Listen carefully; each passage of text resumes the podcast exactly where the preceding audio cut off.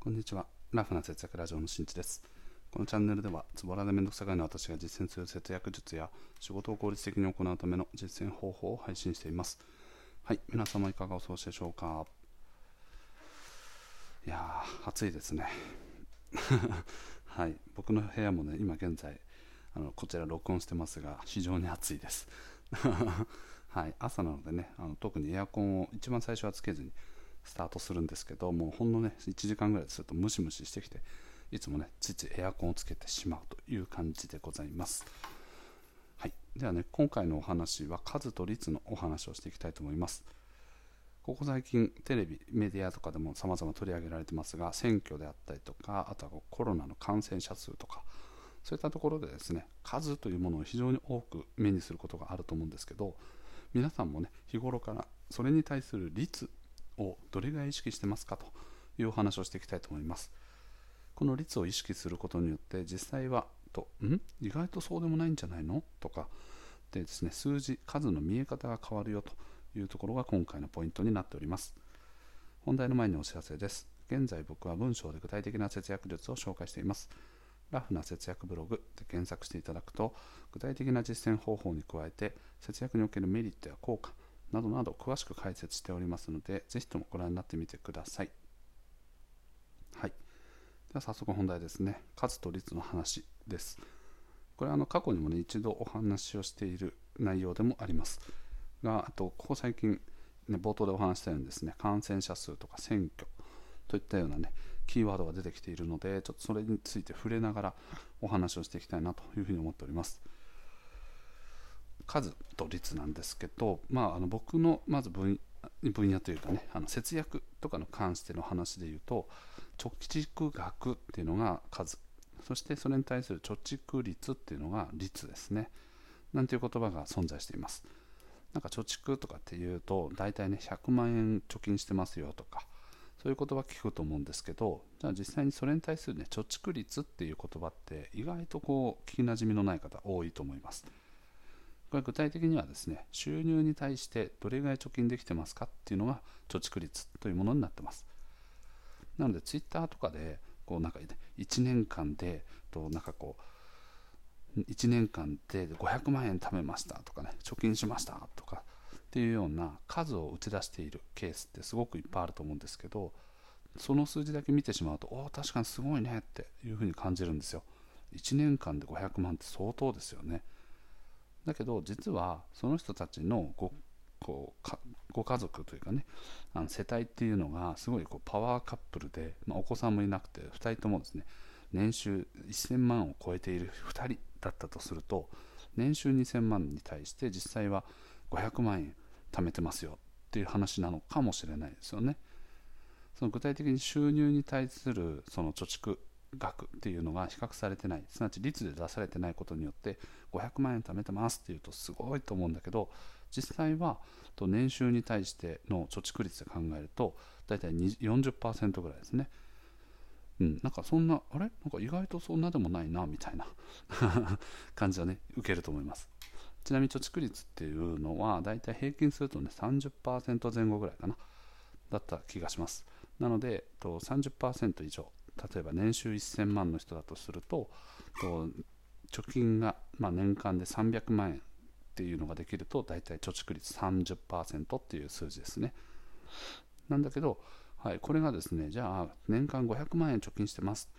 でそして我が家のね世帯年収実は1000万しかありませんみたいな感じになるとこれはまたすごいことになりますよね。はい、貯蓄率50%になるってことですね。なので数字だけ見るとあ確かにすごいね。この人もしかするとすごくできる方なのかなとかそういうふうに見える時はあるんですけどそもそも率で見ると実はそうでもないじゃんみたいな。さっきの例で言うともしかすると年収3000万ある中で500万貯金してるとか年収5000万に対して500万の貯金とかになると貯蓄率って10%ぐらいしかないんですよね。そりゃ年年収がね世帯年収が5000万もあったらそれ500万貯められるでしょっていうふうに感じると思うんですけどツイッター上ではそこの率っていうのを出さないことによって年間500万円貯めてますっていうとすごくこうねすごいっていうのをそのまま感じると思うんですよね。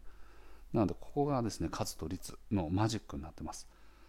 数字だけ見るとすごいと思えることも実は率に置き換えていくと実はそうでもないねとかねっていうのあなんか自分の方が実は率で考えるとすごい貯められてんじゃんみたいないうような見え方をするのがこの数と率の仕組みになってます。で今回ですね、まあ、特に、ね、お話ししたい内容としては、まあ、あの選挙ですね。今週の日曜日にあの選挙始まると思います、まあ、期日前投票とかね言ってる方もいると思うんですけどこの時にじゃあどの政党に入れようかなって今年もねしっかりとあの各政党のマニフェストとか公約とかを見てと自分なりに納得できるところに入れようというふうに考えることそれ自体はすごく素晴らしいことだしと自分から自らね選挙に対してこう足を運んでいく。国を変えようという意識を自分がしっかり持つことはすごく大事だと思います。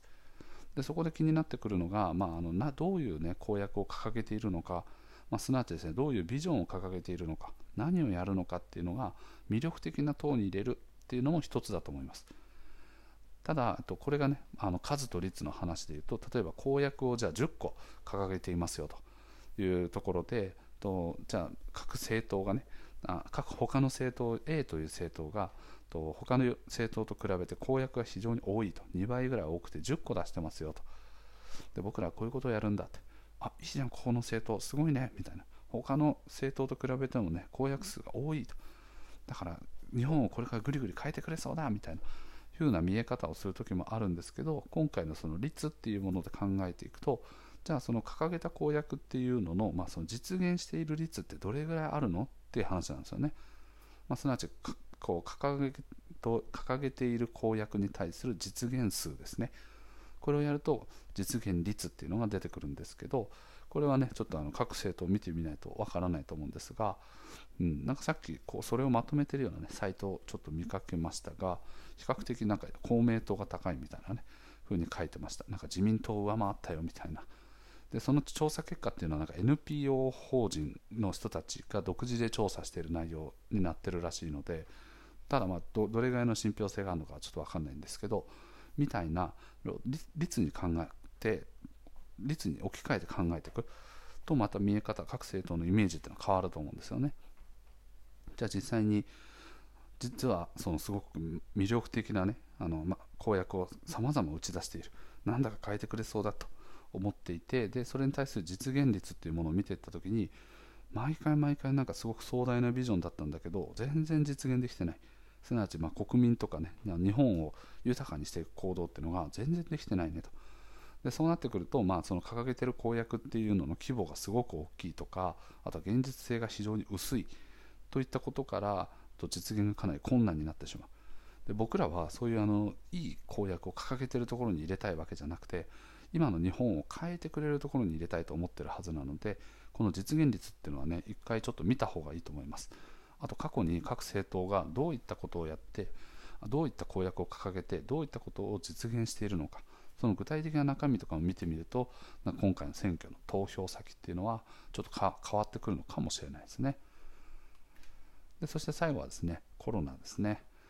毎日毎日ね感染者数っていう数字が出てでここ最近だとねついに8000人超えたよみたいなピンチピンチみたいな感じで言ってますが、まあ、ちなみに世界ですね他の国ではもうマスクしてない国とかがねバンバン存在してます。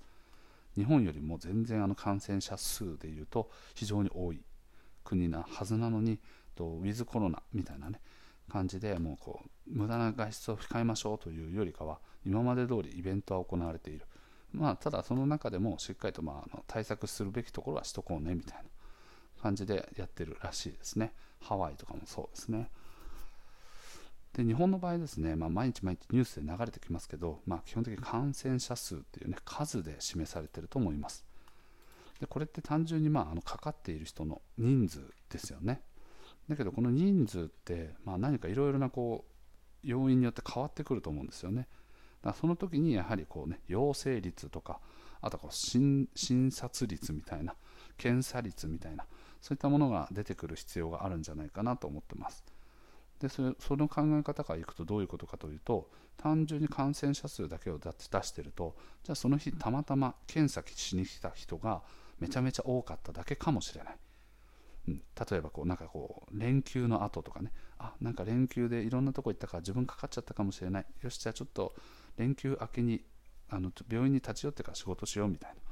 感じで検査に行ってる人がそもそも多いっていう可能性もあるわけですね。だ母数がそもそも多いので、そりゃ感染者数っていうのをとっても、そりゃ多いよね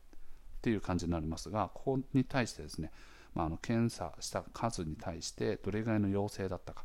すなわち陽性率がどれぐらいあったのかっていうのを率で割り出すことによって、あなんか他の日と別にそんな変わってなくないみたいな、あの受けに来てる人数が増えてでそのまま陽性者数も増えてる。それだったら別に感染者率陽性率ってそんな変わんないんじゃないのみたいな。こととかも分かってくるんですよね。この辺はもうなんかあの専門の方々がねもう多分2年ぐらい前から感染者数だけで見ててもしょうがないでしょということはね指摘されているはずなので深く突っ込みませんが、はい、こういったようにですね数と率をうまくこう意識していくことによって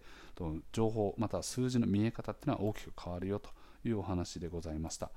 でこの考え方はですね基本的にあの会社でですね仕事を通してもこういう考え方非常に使える考え方になってます。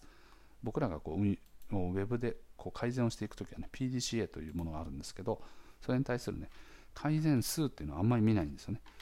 だからどれぐらい改善したかっていうのは基本的に率で見るケースの方がね多いですね。だからこれだけの率が改善されたので結果的に100人の人たちがより多く今までよりもプラス100人の人たちが申し込みをしてくれるようになりましたよとか